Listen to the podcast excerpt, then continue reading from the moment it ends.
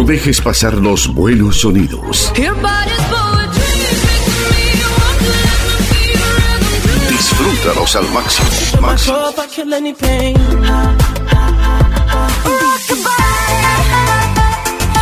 No dejes pasar los buenos sonidos. Verano, verano, verano. Noticias en pocas líneas.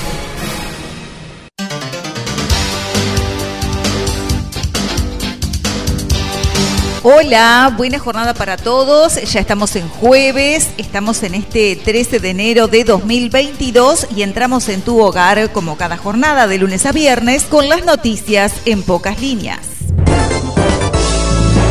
Hoy, 13 de enero, estamos transmitiendo en el Día Mundial de Lucha contra la Depresión, un trastorno emocional que afecta a más de 300 millones de personas en el mundo, siendo considerada como la primera causa mundial de discapacidad. La depresión incide notablemente en las tasas de mortalidad y morbilidad, impacta a personas de todas las edades y de manera muy significativa a adolescentes y personas de la tercera edad. Con la programación de este día se pretende sensibilizar, orientar y prevenir a la población mundial sobre esta enfermedad cuyas cifras aumentan de manera desproporcionada en el mundo. Noticias departamentales. Comenzamos con el repaso de la Dirección Departamental de Salud Coronavirus en Colonia. Ayer se detectaron 276 casos nuevos con resultado positivo para COVID-19, lo que suma un total de 1.375 casos activos que se distribuyen en las siguientes localidades. 4 en Agraciada, 202 en Carmelo, 320 en Colonia del Sacramento, 1 en Colonia Estrella, 64 en Colonia Valdense, 73 en Conchilla, uno en el Semillero, uno en Estanzuela, cuatro en Cufré, dos en El Caño, 110 en Florencio Sánchez, 96 en Juan Lacase, dos en Los Pinos, dos en La Paz, 44 en Miguelete, 67 en Nueva Helvecia, 147 en Nueva Palmira, 31 en Ombúes de la Valle, dos en Paso Antolín, uno en Paso Quicho, cuatro en Riachuelo, 117 en Rosario, dos en San Pedro, dos en San Roque, uno en San Santa Ana y 65 en Tarariras. A la fecha, cuatro personas se encuentran internadas con COVID-19 positivo, dos en sala de prestador privado y dos en sala de prestador público. La Intendencia de Colonia, por resolución número 30022, dispuso la rotación semanal de su personal administrativo desde la jornada de ayer en todo el departamento. Con esta medida se busca bajar la movilidad, proteger a los funcionarios y evitar el cierre total de oficinas. Asimismo, se resolvió que los pasantes no concurrieran a cumplir con sus tareas. Se recuerda a los ciudadanos que, por una mayor seguridad y rapidez en los trámites, se debe agendar para realizar los mismos en la página página web de la Intendencia www.colonia.gov.ui Agenda de trámites. Seguimos transitando la ola de calor y llaman a extremar medidas de cuidado en menores y adultos mayores. La directora departamental de salud, Alejandra Torres, brindó recomendaciones ante la ola de calor, solicitó el cuidado especial de personas adultas mayores y niños, usar sombrero, ropa ligera, calzado liviano, lentes de sol, protector solar de al menos factor 30, ingerir líquidos en abundancia y mantener especial precaución con las personas mayores de 65 años y menores de esas son algunas recomendaciones del SINAE ante la ola de calor que afecta al territorio nacional. Que aquellas personas, más que nada los niños y los adultos mayores, la población en general, pero los extremos de la vida son los que más sufren de la ola de calor. Entonces, eh, pedirles que en los horarios picos de 11 a 5 de la tarde eviten estar en, eh, a la exposición solar directa usen sombreros, gorros, ropas oscuras, abundantes líquidos y a los adultos mayores que son los que toman antihipertensivos, este, cuidarse, tomar eh, hidratarse muy bien y, y mantenerse a la sombra. Tener especial cuidado con los niños también en ese sentido. Información nacional. Desde el ámbito nacional, coronavirus en Uruguay, récord de casos diarios. Ayer se detectaron 9.824 casos nuevos positivos, fallecieron tres personas, una mujer de Salto de 82 años, otra de Canelones de 72 y un paciente de 81 de Montevideo. Actualmente hay 57.647 personas cursando la enfermedad, 54 de ellas en centro de cuidados críticos. Aparecieron dos ejemplares de la fragata portuguesa en playa del barrio Positos. Los guardavidas las retiraron a un lugar visible para evitar que las pisen y pusieron la bandera sanitaria para advertir sobre su presencia. Descuentos del 20 al 50%, las ofertas de las telefónicas por la portabilidad numérica. Antel es la empresa que ofrece los contratos más económicos, mientras que Claro es la que en la jornada de ayer brindaba mayores rebajas. El gobierno aplazó pago de BPS a productores en departamentos bajo emergencia agropecuaria. Se prorrogó hasta el 28 de febrero el vencimiento de las contribuciones de seguridad social comprendidas en el régimen de aportación rural. El Ministerio de Salud Pública reiteró que no reprogramará cirugías, pero retomará telemedicina en algunas áreas. El Ministerio definió volver a la asistencia a distancia en casos en que la consulta del paciente lo permita. Entre libros y helados, los niños se vacunan contra la COVID-19 en el Pereira Rosell. De los 12.700 menores vacunados en la jornada de ayer, 650 recibieron su dosis en ese centro de salud. Información internacional. Con información del ámbito internacional, la provincia canadiense de Quebec cobrará un impuesto a los no vacunados. Las autoridades analizan el monto que tendrá la nueva contribución al sector salud y aseguran que será significativo. Desde Brasil, Bolsonaro minimiza el Omicron. En Brasil no ha matado a nadie, dijo. Omicron, que ya se esparció por el mundo, tiene una capacidad de contagio muy grande, pero su letalidad es pequeña, así lo dijo el mandatario. Desde la República Argentina, Javier Milei sortió en la jornada de ayer su sueldo como diputado del Congreso argentino. El salario rifado por el legislador libertario es de 205 mil pesos argentinos, equivalente a los 20 días de diciembre que ejerció. La carrera por una vacuna universal del coronavirus, varios laboratorios y empresas preparan nuevas inyecciones que podrían funcionar contra nuevas variantes del SARS-CoV-2 e incluso contra nuevas pandemias originadas por este virus. Deportes.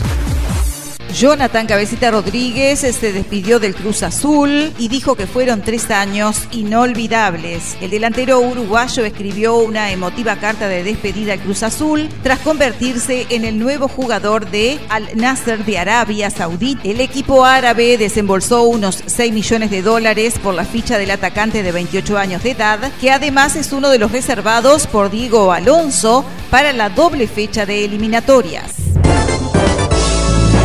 y volvió el capitán. Diego Godín regresó a entrenar en el complejo celeste tras superar el COVID-19. Después de transitar el COVID, Godín regresó al complejo celeste y entrenó junto a los juveniles seleccionados por Diego Alonso. Supercopa de España, Real Madrid, con gol en la prórroga de Fede Valverde, venció 3 a 2 a Barcelona, el pajarito ingresó a los 81 minutos y en la prórroga definió un contragolpe que le dio el triunfo al Madrid y el pase a la gran final. Hasta aquí hemos compartido las noticias en pocas líneas correspondiente a esta jornada de jueves 13 de enero de 2022. Hasta mañana.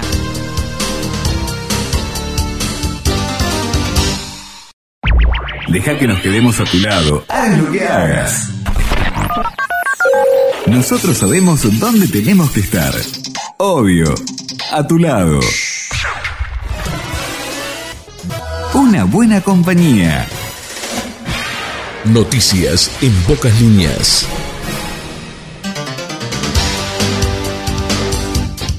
Hola para todos y bienvenidos a las noticias en pocas líneas en esta jornada del viernes, prácticamente promediando la mitad del primer mes del 2022. Estamos transitando este 14 de enero de 2022. Hoy, 14 de enero, estamos transmitiendo en el Día Mundial de la Lógica, proclamado por la UNESCO desde el año 2020. El 14 de enero se celebra esta efeméride que trata de poner en su sitio el papel de la lógica en la vida. Se trata de una disciplina que está presente en todos los ámbitos de la sociedad, pero sobre todo en la informática y en las tecnologías de la información y de la comunicación. Noticias departamentales. La Armada halló el cuerpo del funcionario policial que desapareció en Playa de Colonia. Desde la jornada del martes se buscaba al hombre de 33 años que perdió pie mientras jugaba con una pelota en aguas del Río de la Plata. Personal de Prefectura del Puerto de Colonia halló el cuerpo del funcionario policial que había desaparecido en la playa El Calabrés luego de perder pie mientras jugaba con una pelota. El hombre de 33 años desapareció en aguas del Río de la Plata mientras se bañaba en la playa coloniense junto a un grupo de familiares y amigos. Atención pasajeros, las empresas de transporte interdepartamental volverán a registrar los datos de los usuarios que viajan en sus unidades. Cuando viajes, recordá tomar las precauciones necesarias y respeta los protocolos sanitarios. Coronavirus en el departamento de Colonia. Vamos al repaso del informe departamental de salud. En la jornada de ayer se detectaron 171 casos nuevos con resultado positivo para COVID-19, lo que suma un total de 1.500 casos activos en el departamento. Los casos se distribuyen en las siguientes localidades: 4 en Agraciada, 1 en Artilleros, 2 en Brisas del Plata, 221 en Carmelo, 342 en Colonia del Sacramento, 3 en Colonia Estrella, 67 en Colonia Valdense, 76 en Conchillas, 1 en Semillero, 1 en Estanzuela, 4 en Cufré, 1 en El Caño, 110 en Florencio Sánchez, 114 en Juan Lacase, 2 en Los Pinos, 2 en La Paz, 46 en Miguelete, 75 en Nueva Helvecia, 169 en Nueva Palmira, 34 en Ombues de la Valle, 1 en Paso Antolín, 1 en Paso Quicho, 1 en Playa Britópolis, 4 en Riachuelo, 135 en Rosario, 2 en San Pedro, 2 en San Roque, 1 en Santa Ana y 78 en Tarariras. A la fecha, tres personas se encuentran internadas con COVID-19 positivo, dos en sala de prestador privado y uno en sala de prestador público. La edil Malvina Zaret elaboró proyecto para que Colonia cuente con guardavidas la edil Malvina Zaret del sector Ciudadanos del Partido Colorado elaboró un proyecto para la creación e instalación del servicio de guardavidas en el departamento de Colonia. Desde el pasado mes de noviembre, Zaret realizó investigaciones sobre el tema, tanto a nivel nacional como internacional. En el desarrollo de este proyecto, la edil se asesoró y consultó a la Mesa Nacional de Guardavidas, encontrando un apoyo y respaldo al mismo, tanto documental como ejecutivo. Información nacional. Hablamos de economía, pasividad mínima aumentará a 16 mil pesos con 7 desde enero tras el ajuste de la base de prestación contributiva aprobada por el gobierno. Coronavirus en Uruguay, nuevo récord diario. Se detectaron 10.650 nuevos casos de COVID-19. Fallecieron tres pacientes en Montevideo de 93, 66 y 31 años. Otro en Canelones de 91 y dos mujeres de 75 años en Salto y de 59 en Maldonado. Actualmente hay 65.665 personas cursando la enfermedad, 55 internadas en CTI. Seguimos hablando de la ola de calor, pronostican pico térmico para viernes y sábado y luego vienen las lluvias. Luis Zunino prevé un pico térmico para la jornada de hoy viernes y mañana sábado con temperaturas muy elevadas, principalmente en el norte del país. En declaraciones dijo que se están registrando las temperaturas propias del verano. Desde Rocha, el movimiento turístico es intenso. Hay en dicho departamento 2.012 casos activos de COVID, pero un solo internado en CTI y es una persona no vacunada. El doctor Pontet dijo que los contagios eh, seguirán aumentando por al menos dos semanas. El presidente de la Sociedad Uruguaya de Medicina Intensiva, Julio Pontet, estimó que Uruguay afrontará un aumento de los casos por al menos dos semanas más si se toma como referencia la situación en otras partes del mundo. Jaime Ross presenta medio siglo ante 1.500 espectadores al aire libre en Punta del Este. El músico se presenta junto a la banda completa el sábado 22 de enero. Las entradas están a la venta en acceso ya desde 1.650 pesos. Concurso oficial de Carnaval 2022 retorna el 20 de enero con el desfile inaugural. El desfile tendrá una capacidad limitada de hasta unas 3.000 localidades con entradas y una 1.300 por invitación. Información internacional. Con información del ámbito internacional, nos vamos a Perú y hablamos del medio ambiente. Riesgo de desborde de 600.000 metros cúbicos de residuos mineros en Perú. Una laguna con 600.000 metros cúbicos de relaves, residuos mineros contaminantes, corre el riesgo de desbordarse en la región peruana de Pasco, ubicada en el centro del país, ante la oposición de los campesinos de la zona, reticentes a que se ejecuten unas obras para impedir el accidente medioambiental.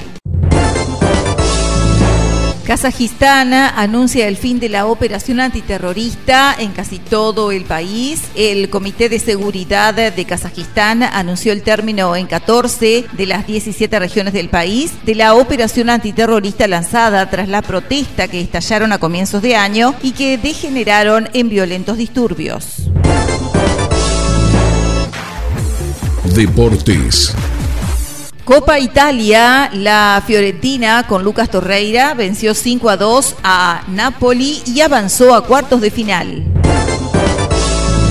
Clásicos de verano, el Ejecutivo de la Asociación Uruguaya de Fútbol decidirá si se juegan y en qué condiciones. La Comisión de Seguridad de la Asociación Uruguaya de Fútbol recomendó que no se jueguen, pero en la jornada de hoy se toma una resolución final.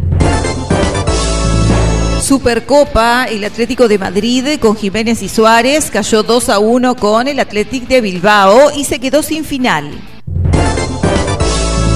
La atleta tres veces olímpica Débora Rodríguez lanzó su línea de indumentaria deportiva, una línea para las mujeres que se sienten empoderadas, dijo Rodríguez, quien generó una asociación con la marca Lolita. Diego Godín firma por un año con el campeón de Brasil, Atlético Mineiro. El defensa Diego Godín, capitán de la selección y figura con el Atlético de Madrid, firmó su contrato por un año con el Atlético Mineiro, actual campeón del campeonato brasileño y de la Copa do Brasil, según anunció el equipo de Belo Horizonte.